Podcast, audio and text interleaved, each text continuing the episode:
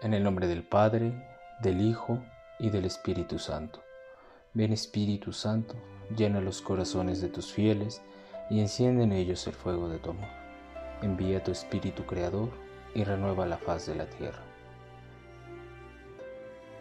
Meditación del Evangelio según San Juan, capítulo 8, versículos 21 al 30.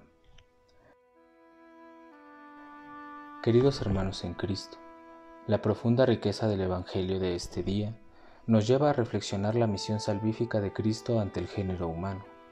Vino Jesús a unir dos realidades fragmentadas por el pecado original, la humana y la divina. Al hombre le fue imposible ascender a las cosas del cielo. Por eso era necesario que Jesús, siendo Dios, bajara, haciéndose carne como nosotros, para ser el mediador entre el Padre y nosotros.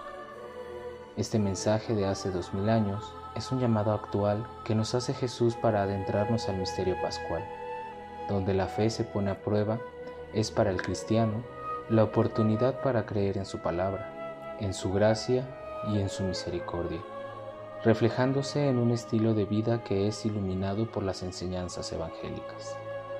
Reflexionemos pues, ¿cómo vivimos nuestro compromiso con Cristo? ¿Vivimos los valores evangélicos?